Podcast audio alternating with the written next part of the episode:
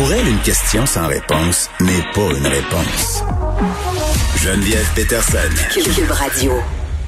On est avec notre nouveau collaborateur euh, Guillaume Lavoie. Il sera avec nous tous les jours euh, aux alentours de 14h45. Monsieur Lavoie qui est membre associé à la chaire Raoul Danzurand. Ça, c'est pour la présentation officielle. Guillaume, salut. Bonjour. J'aime ça parler. Hier, je trouvais que je t'avais pas assez présenté officiellement. Je, me reprends aujourd'hui. Euh, on se parlait euh, de ce coup de théâtre de Donald Trump hier, euh, de ce de ce coup de fil plutôt qu'il avait passé par rapport à l'État de la Géorgie pour essayer de trouver des votes, hein, quasiment 12 000 dans une boîte à souliers, ce qui lui aurait permis, selon lui, de remporter les élections haut la main. là, on était passé rapidement hier sur la question ces jours d'élection en Géorgie. Oui, parce que et, peut-être que il y a une expression en anglais qui dit il y a du génie dans sa folie. Peut-être qu'il y aura du génie dans la folie de Donald Trump, euh, ou que tout ça était un geste calculé pour mobiliser les républicains, ou plutôt sa base, qui essentiellement se résume à nous sommes animés par une méfiance profonde envers l'élite, qu'elle soit politique, qu'elle soit mm-hmm. économique, qu'elle soit médiatique. Et son, son appel avait vraiment comme but de démontrer ça ça va être compris comme ça par sa base, parce que là, il y a des élections aujourd'hui en Géorgie pour les deux postes au Sénat. Et ce qui se joue, c'est pas juste qui va avoir la majorité au Sénat. Donc, pas juste quel genre de présidence Biden va avoir. Est-ce que ça va être, dans le fond, imaginez-vous comme si euh, vous avez un siège, bon, ben, est-ce que je coupe une patte ou il y aura quatre pattes solides? C'est un peu ça qu'on va voir. Mais c'est aussi quel genre de d'énergie, quel genre d'influence va avoir Donald Trump pour la suite. Et là, que les républicains soient élus en Géorgie ou pas, c'est comment ça va être interprété. Parce que là, il y a une petite guerre civile, pour pas dire une, grosse petite guerre civile qui se passe. C'est à qui le Parti républicain? Parce qu'il n'y a pas de chef de parti comme chez nous. Il n'y a que des candidats à des postes importants. Alors, il y a des leaders moraux. Alors, il y en a qui sont clairement dans le camp des Trump, puis il y en a qui sont clairement contre lui chez les républicains. Et en gros, ben, on suit toujours celui qui est le plus fort des deux. Alors, si Trump est capable de tourner son intervention et que dans la lecture de ce qui va arriver, on voit qu'il a eu une influence sur les électeurs, ben là, ça le renforce, qu'il soit président ou qu'il soit pas président. Parce qu'une fois pas président, il va être patron de Trump TV. Il y a 80 millions de personnes qui le suivent sur, Twitter. Il va continuer à être un joueur républicain là, sur le terrain politique. Oui, puis avoir de l'influence. Énormément, énormément. Et d'ailleurs, il l'a dit presque à mot couvert et même plutôt ouvertement avec d'autres. Aux États-Unis, il y a des élections aux deux ans. Il y a des élections président, les cycles présidentiels où le président est en élection, le tiers du Sénat et 100% de la Chambre des représentants, comme des députés fédéraux pour nous. C'est ce qu'on vient de vivre. Et à tous les autres deux ans, ben là, c'est un autre tiers du Sénat et tous les, les députés, parce que quand on est à la Chambre des représentants, on est élu pour un gros deux ans. On est en élection aux deux ans. Et là, Trump se dit, ben, ceux qui ont été avec moi, je vais continuer de vous appuyer, puis ceux qui n'ont pas été euh, des vrais fidèles à Trump, je vais mettre toute mon influence, pas tant son argent, mais ses projecteurs pour vous faire battre aux prochaines élections. Et ce qu'on voit aux États-Unis, c'est que c'est le danger pour un démocrate vient plus des républicains. pour les républicains, il vient pas des républicains, il vient pas des démocrates, le danger, c'est que l'aile radicale vienne me faire sauter à ma convention. Et on le voit, là, les comtés qui étaient démocrates le sont encore plus, puis les comtés qui étaient républicains le sont encore plus. Alors, tu peux juste perdre ta convention par un plus pur que toi, là. C'est ça qui est en train de se passer. Oui, puis euh, faisons un, petit aparté, euh, si tu veux bien, Guillaume, sur te faire référence à la fortune euh, de Donald Trump. Là, une fois pour toutes, là, parce qu'il y a beaucoup de spéculations là, qui qui a eu lieu pendant la campagne euh, présidentielle à propos euh, de la supposée ou de la réelle richesse de Donald Trump. Là, beaucoup de personnes sont sorties pour dire qu'il est très endetté. Euh, bon, cette télé-réalité-là, c'était la façon dont je pense, dont il ramassait la plupart de, de, sa fortune. C'est quoi la, c'est quoi le vrai portrait? Le, le sais-tu? Il est-tu riche? Il est-tu pas riche? Il est-tu excessivement riche? Il est-tu dans le trou? Ça a l'air qu'il est bien dans le trou. Moi, j'aimerais ça le penser. Il y a un peu de ça dépend un peu comme, par exemple, si toi, tu as une maison qui vaut 3 millions, Ben, tu sais, à toi, la maison, même si tu habites dedans, est peut-être à la banque? Mais il est très endetté. Il, y a, beaucoup, beaucoup d'actifs mm. dans, son entreprise. Mais ces, actifs-là sont massivement endettés. Et c'est pas clair que ça fait de l'argent tant que ça. En fait, la seule chose que Trump a réussi à transformer en or à chaque fois, c'est son nom, c'est sa réputation. Trump a réussi à élever son nom en une marque de commerce. Et d'ailleurs, toute l'élection 2016 qu'il a gagné par accident, il s'était pas présenté pour gagner. Il s'était présenté pour acquérir, on appelle en anglais du name recognition, c'est-à-dire de la renommée, pour encore plus transformer. Par exemple, il n'y a pas longtemps, vous alliez dans les magasins de, vêtements, puis il y a des cravates Trump.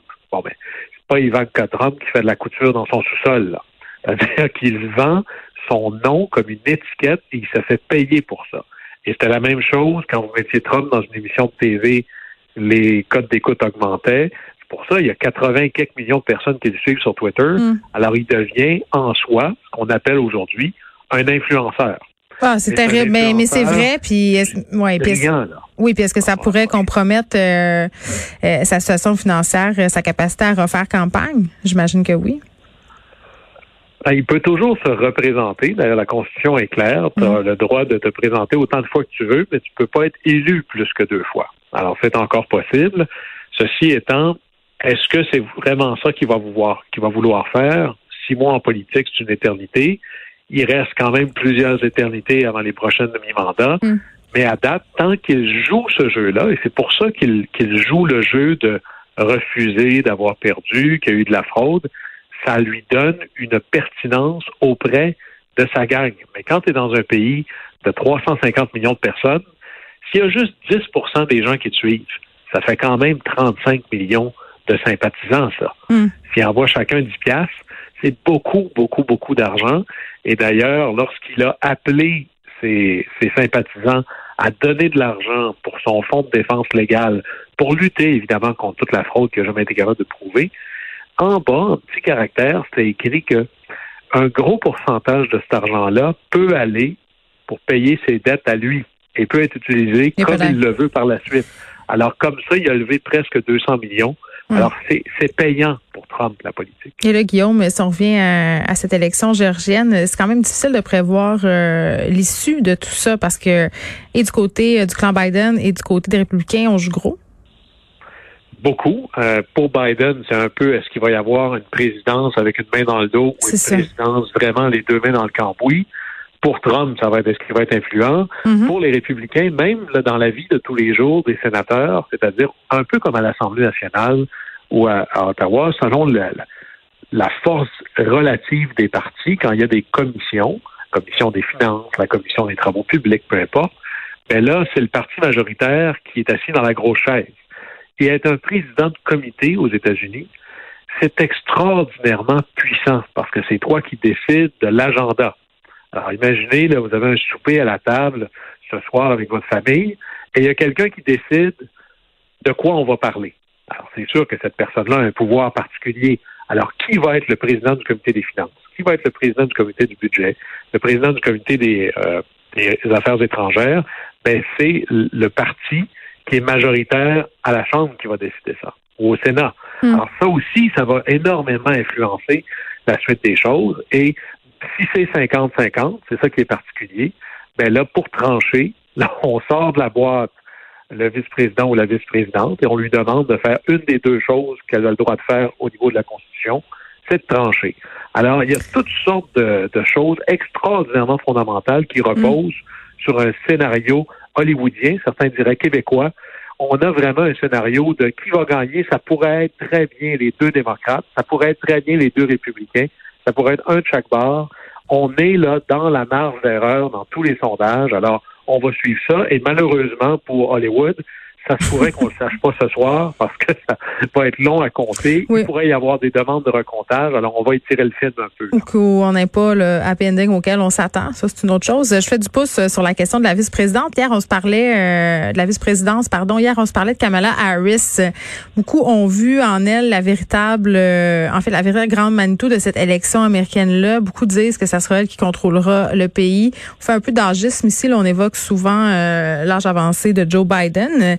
Est-ce que c'est vrai, le président des États-Unis, que la vice-présidente, le vice-président a plus de pouvoir qu'on pourrait le penser ou c'est une fausse perception?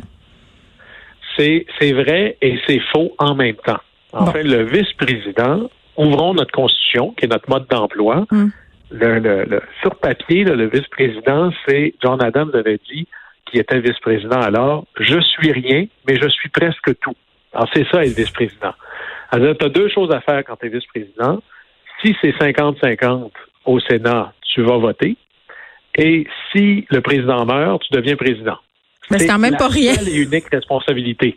Oui, mais en attendant, t'es rien. Tant que le président est en vie, t'es à un battement de cœur d'être la personne la plus puissante au monde, mais en attendant, t'es sur le banc, puis mm. peut-être un jour on t'appellera. Comme dans un épisode de Game of Thrones, mais c'est ben c'est ça parce que ça tu sais quand on écoutait en tout cas moi j'ai écouté beaucoup trop de films euh, consacrés à la présidence américaine, puis on a tout le temps des espèces d'enjeux de coulisses ou d'enfants. Euh, c'est le vice-président. Bon là on a une vice-présidente mais majoritairement euh, ça a été des hommes dans l'histoire. En fait, je pense que c'est la première euh, vice-présidente Kamala Harris. Mais tu sais on, on a eu vraiment cette idée que euh, en coulisses, c'était eux qui décidaient finalement que le président était presque une marionnette. Ça, c'est la fiction, là. On est dans, dans une certaine fiction qui nous vient beaucoup de W. Bush, qui avait un style un peu plus brouillon, et Cheney, qui était un super opérateur politique. Mm. Mais vraiment, euh, historiquement, les vice-présidents étaient des super nobody. Des gens dont, dont le président, par exemple, Roosevelt, se fichait totalement du vice-président. Je pense qu'il se voyait à peu près jamais. Et même Truman, pendant qu'il était vice-président, ne revenait pas à quel point il servait à rien. Euh, il pouvait de temps en temps rencontrer le président. Les choses ont beaucoup changé lorsque le président Carter, dans les années 70, est arrivé. Et là, son vice-président est devenu un peu comme un, super conseiller ou un super ministre, si on avait à prendre un parallèle québécois. Là. Mm-hmm. Alors, le vice-président, il a le pouvoir que lui donne le président. Et par exemple, Joe Biden avait énormément de pouvoir parce qu'il avait négocié, littéralement négocié, il y avait un accord avec euh, article 1.1, article 1.2 avec Barack Obama, comme Al Gore avait avec Clinton. Et c'était un accord qui disait, bon, ben, qu'est-ce que vont être mes responsabilités? Et il y en a que c'était un vice-président qui avait des dossiers particuliers. Al Gore, c'était réinventer le gouvernement, comme si c'était possible. Et il y en a d'autres que c'est d'être un méga super conseiller sur tous les dossiers. Par exemple, Biden avait exigé de Barack Obama, dans leur négo, à savoir est-ce que je deviens ton VP ou pas, je veux être la dernière personne qui est consultée sur toutes les questions importantes. Et ça va, je veux avoir un meeting une fois par semaine. Je veux avoir le droit d'entrer dans le bureau ovale comme je le souhaite.